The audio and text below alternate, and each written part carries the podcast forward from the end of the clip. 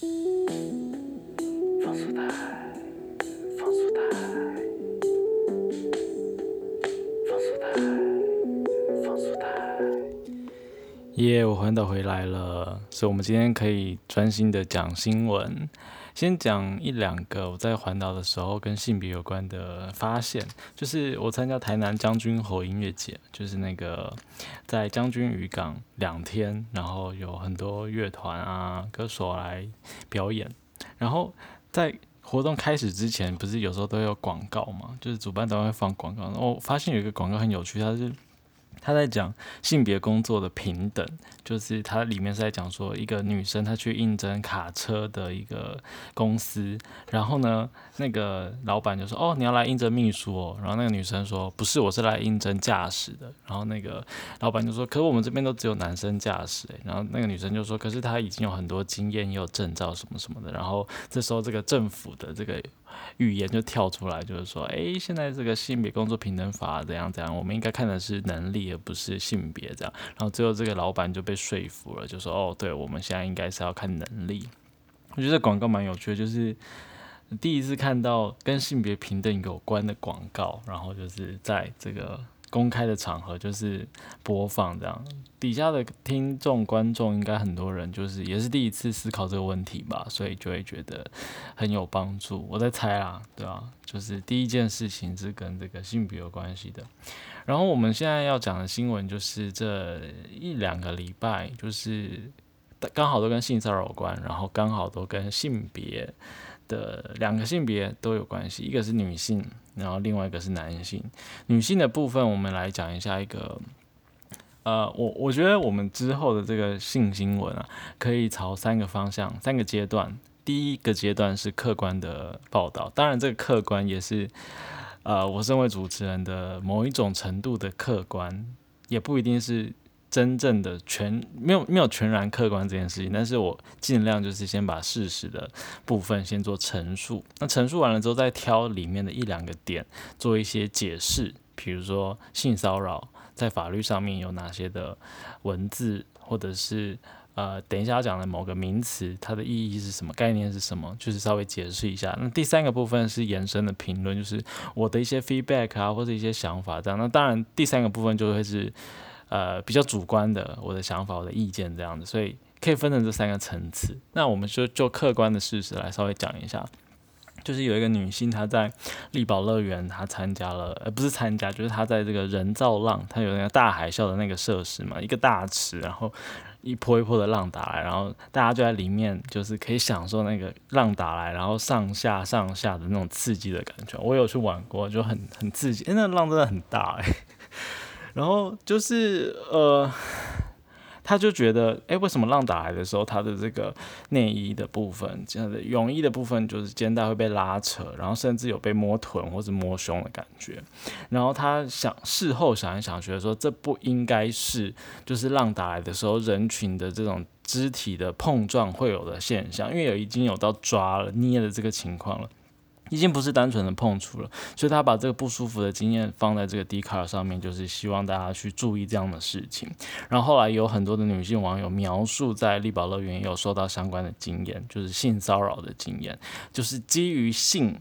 的概念受到的骚扰的现象就是性骚扰，那这样的情况就是持续的发酵嘛。那后来就是有人有找到可能是某个高中的这个棒球队的几个人，他们就是因为现在有什么十九岁以下可以免费入园的这个政策，所以他就可以很多次的在那边变成是累犯这样子，还有共犯。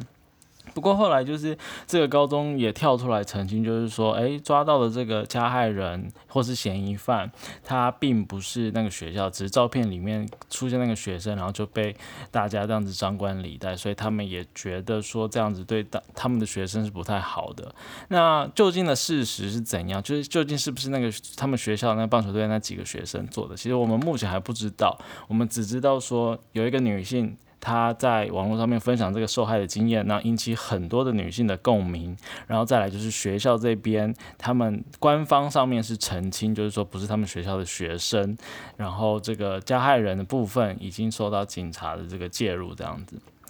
好，这是一起。那另外一起呢是馆长，大家都知道馆长嘛。他在前几天的时候，也在他的直播上面分享了一个遭到他们的前会员，因为他们现在已经开除那个会员的会籍了，前会员骚扰的现象，就是一个男性的会员，他假借就是，呃，可能去询问馆长一些问题的时候，就是呃，去跟他有一个肢体上的碰触，而且这个碰触已经让馆长感觉得到，已经是超越了一般健身的会有的肢体的碰触，比如说针对他特定的一些部位啊，手臂啊、胸部啊等等的去去。摸，然后语言上面也是，呃，也是超过了一般健身会有的这个互动的语言。但是馆长他在第一时间的时候，他基于因为他是一个老板的这个角色嘛，基于一个礼貌啊，对会员的礼貌等等的，还有他就是呃，可能也之前也没有相关的这样的一个经验，所以他第一时间并没有。表达就是说，这个跟性骚扰有关的制止的行为，这样子，就是说制止你的行为，你不要这样子性骚扰这样。那我今天有看到一个网友，就是啊，他叫做他他是英文，他叫做林，可能是林伟如。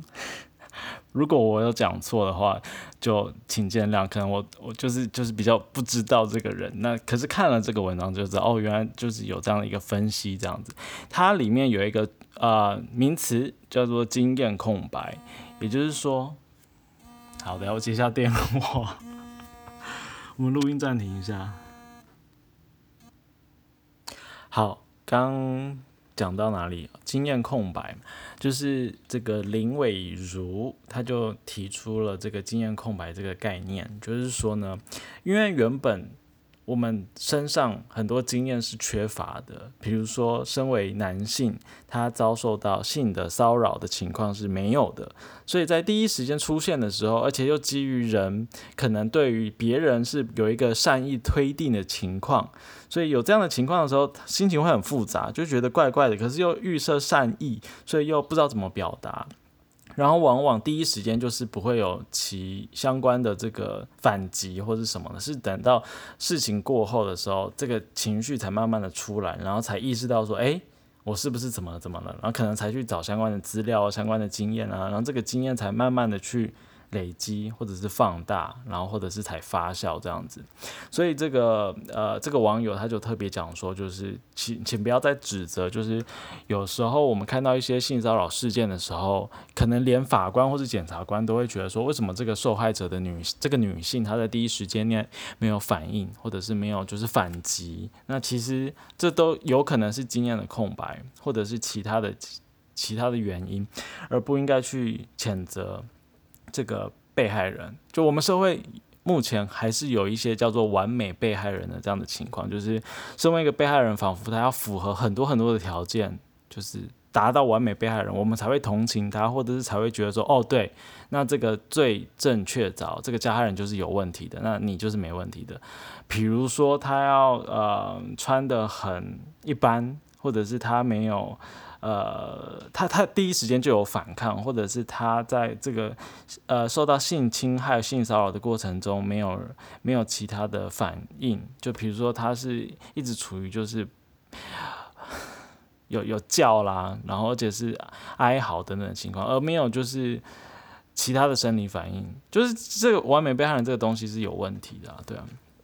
然后，所以我们就是透过这两则新闻看到说，哎，其实性骚扰这件事情它发生在男性跟女性身上都有可能。然后，而且我们第一第一次碰到的时候，因为往往有这个经验空白的现象，所以我们不知道怎么反应。那所以说，透过这样的事情，可以让无论是男性跟女性，呃，应该是特别是男性啊，就是未来在看到性骚扰的情况的时候，应该会更有同感吧，就知道说，哎，其实并不是。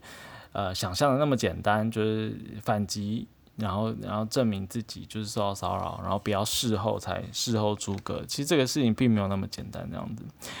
好，然后我昨天在高铁上面有发生相关的事情，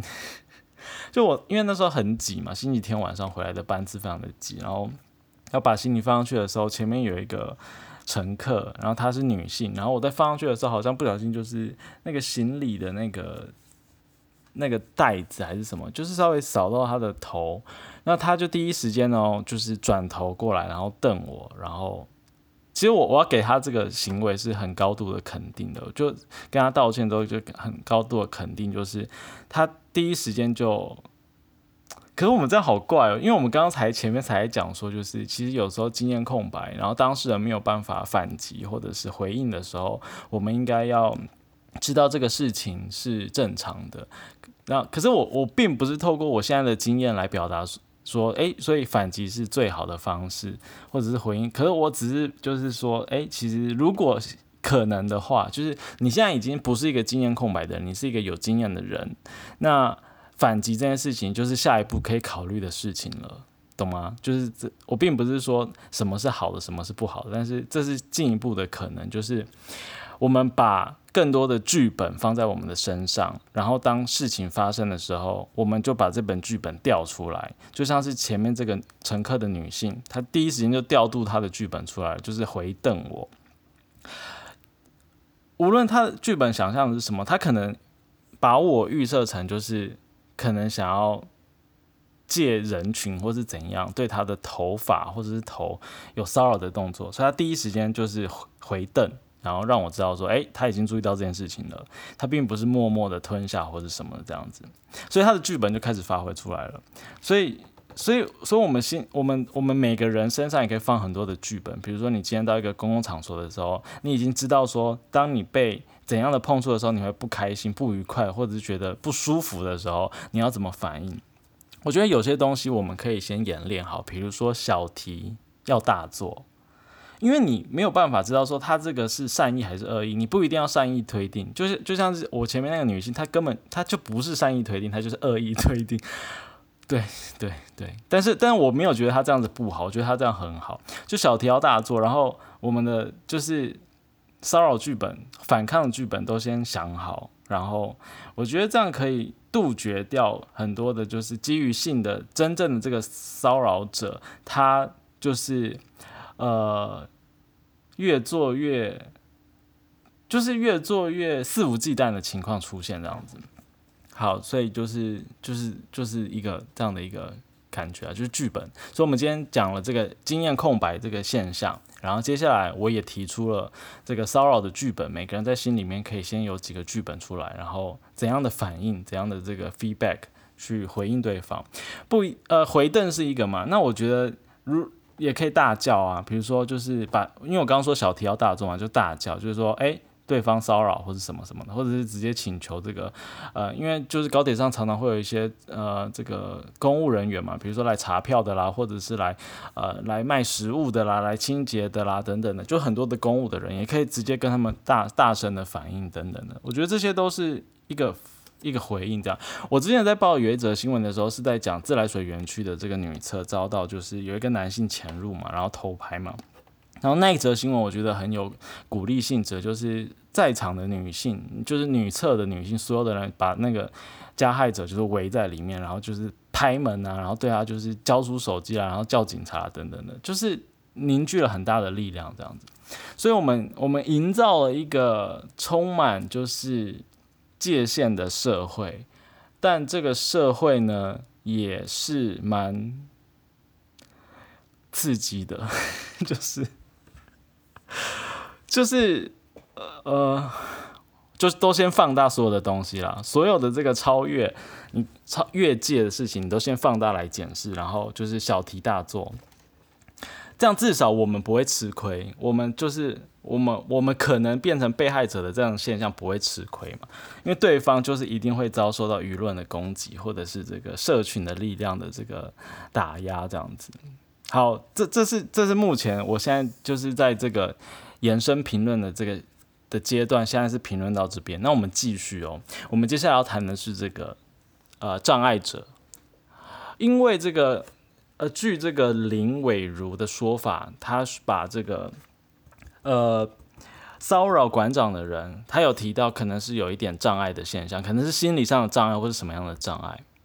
但我这边稍微提出来，就是说障碍者或者是社交资源薄弱的人，或者是他在社交的这个经验上面是弱势的人，他的人际分寸，他的表达方式，其实没有办法用我们所谓的这个。一般社会化过的人的这个标准来看待，所以他有有些可能他是跟你搭讪的方式，他是他的行为举止在我们所谓的一般人眼里看起来是非常的夸张的、越界的。比如说，他就直接摸你、直接拍你，或者是用比较夸张的方式来跟你就是互动。那当然，这个互动有可能是基于性的，这个我们不可否认。但是我我想要表达就是说，呃，有时候我们用我们的标准去看其他人的互动方式的时候。怎么讲？就是这个概念，我不知道大家懂不懂。就是，就是到底谁对谁错，还是是说它其实是一个我们不同的这个经验的人放在同一个空间的时候，那我们要用谁的标准当成是对的标准呢？懂我的意思吗？那那就就算我们知道说我们现在有不舒服的感受，然后呃，我我我觉得也许后续比较比较基本的一些方式，比如说。我们要怎么样去培养培养嘛？就是让这个社交资源薄弱的人大概知道同理的感觉。我我觉得有可能有点难，但是也许可以跟他们讲，或者是用透过教育的方式，在这个学校里面啊，或者其他方式知道说，哎，其实呃，你你这样的表达方式可能会吓到就是一般的人，那可以用怎样怎样其他的方式，这样子就让这个。不同经验的，或者是起跑点不一样的人嘛，可能你的经验、你的社社会化的经验已经很多，可是有些人没有。那他们放在一起的时候，我们怎么样去看这个中间的调度的东西？这样子。好，然后接下来我要继续再延伸。今天就是开火车开很开很远这样子。接下来我要讲的是这个身体界限跟文化的东西，因为我们刚刚讲的是，比如说这个在健身房里面嘛，然后在这个游乐园里面嘛。那这个身体的碰触其实会有，但是没有那么强烈。更强烈的地方是哪里？是夜店，或者是三温暖。哦，这边的三温暖当然是指就是有性文化的三温暖，譬如说男同志的三温暖。那在这些地方本来就是人跟人之间就会有身体的碰触嘛，比如说夜店，异性恋的夜店。那我觉得这边蛮有趣的是，我们现在已经知道，在一般的社会里面。我们是预设不要，什么叫预设不要？就是你不要来碰我的身体。如果你要碰的话，你要先征得我的同意。这是目前的这个身体界限的共识啊。然后，可是，在这些情欲地景，就是充满情欲的地点的时候，比如说刚刚讲的夜店或是三温暖，我觉得它有点变化哦。它可能是预设可能，预设可能，就是说我没有预设不要。是可能的，它是 possible 的。你也许可以来摸我，然后我也许可以就是透过一些方式来摸你。那这边不太一样的地方是，他就不是要先征得同意。比如说，因为我不知道诶，像以我这个男同志的身份在三温暖里面，我从来没有听过语言的交流叫做“嗨，你好，我现在可以摸你的身体吗？” 会非常的怪，然后调情或是狩猎的这个互动的文本会整个会你知道软掉，就是整个就是就是没有那个劲，你知道吗？所以我觉得他的这个情欲地景里面，它比较像是预设可能，就是有这个可能，然后可能比如说在夜店里面，就是女生先摸个男生的的肩膀、肩膀啊、手臂等等的，这稍微摸一下这样，那男生可能也是摸一下对方的屁股或者什么地方这样子。所以是预设可能，那我们不会当场就直接在那边叫，我不知道诶，我也有可能的，因为现在的这个性别身体界限的教育如果非常的彻底的话，也许未来就可以在比如说夜店或者三温暖听到很多人大叫，就是这个性骚扰性骚扰也，有可能，但是，但我觉得我不知道，我觉得这个预设的这个。规则游戏规则还是有不不太一样的地方啦，对啊，然后所以，我我只要讲说这个一般社会是预设不要，那情欲地景的空间是预设可能，然后它是反过来的，就是你你是预设有这个可能去摸到对方之后，对方如果不要的话，就是由对方发起，就是他可以拒绝，或者把你的手拍掉，或者是转身离开。懂吗？这是有点差异的。前面的一般社会的是你要的话，你要积极同意嘛，就说，诶，呃，我可以牵你的手吗？我可以摸你的头吗？我可以怎样怎样怎样？是由这个呃主动的这一方，行为人的这一方去征得对方的同意。可在情欲递减的地方的时候，是反过来，就是 呃被摸的这个人，他有权利，权利就是在被摸了之后，他才就是说。他他他在反应，就是不要，或是拍手，把手拍掉，是离开的，这是另外一种身体界限的方式，这样子。所以就是我只抛出来，然后呃。我我目前是倾向是这样的，就是因为文化的地地方的不一样，所以有不同的可能。那也不用就是觉得说，在这个情欲地景的里面被摸的人就是吃亏的，就很可怜这样。因为其实我们也不能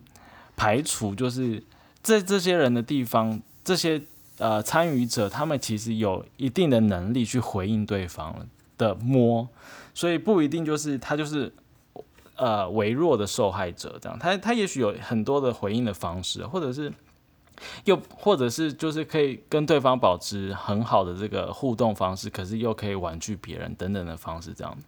然后再来就是说，因为靠彼此的这种 flirting 等等的情况，进一步的就是有其他性的机会的发展的可能，所以他需要靠这些的这种身体上的这种碰触啦、暗示等等的方式才能发展下去这样，所以这是另外一种身体界限的文化。好，最后我们来讨论一下面对骚扰的各种回应。我们前面的主题都在讲基于性的骚扰嘛。那我觉得其实我们可以更扩大的来看，其实骚扰在我们日常生活中非常的多，它不一定是基于性。那透过今天的这两则新闻，我们来反思一下自己有没有办法面对其他各式各样的骚扰。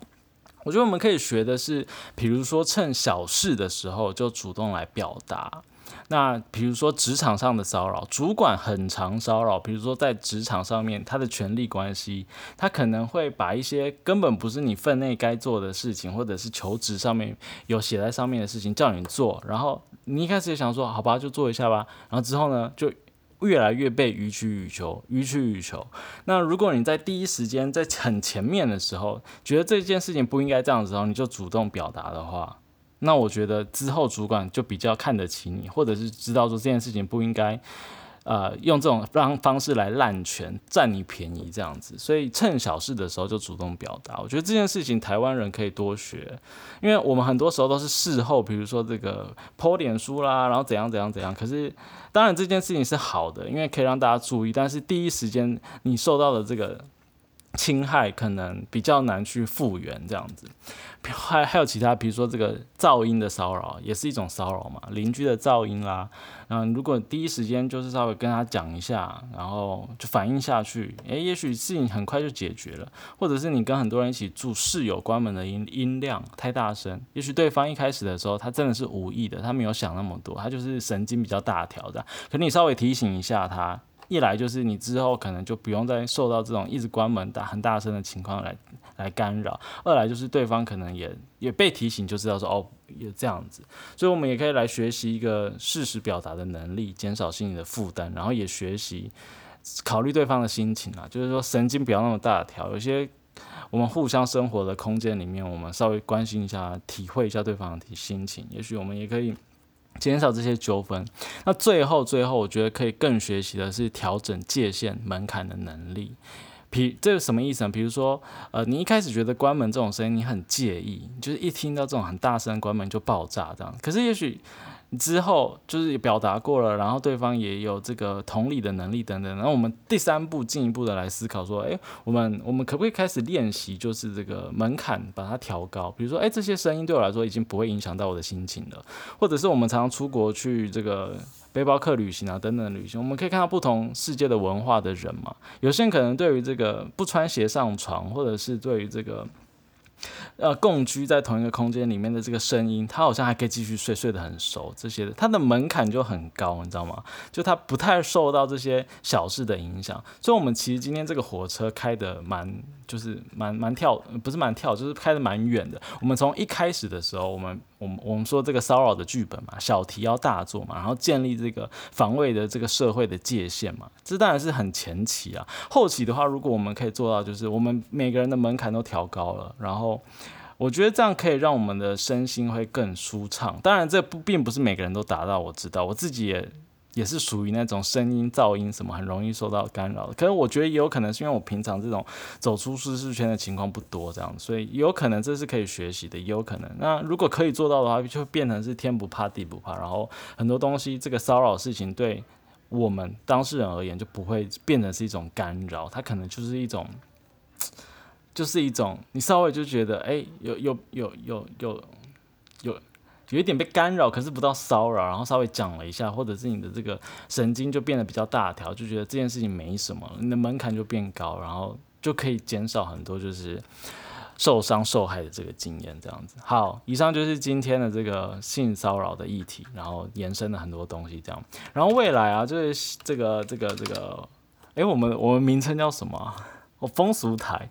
我觉得不一定要一二三四五都讲性新闻了。然后我未来会调整成，就是我有感觉，或是我我那时候有有时间的时候再讲性新闻，所以我我会改一下标题，就可能就是呃偶尔或者是这个不定时的分享，就是跟性有关的新闻，以及我的一些呃日常的生活，然后跟性或者情欲或者是一些生活经验分享的情况呢，两个就是不一定是一到五，然后议题的话可能也会就是更就是。是，呃，讨论一些就是我有兴趣的东西，这样好，像风俗台。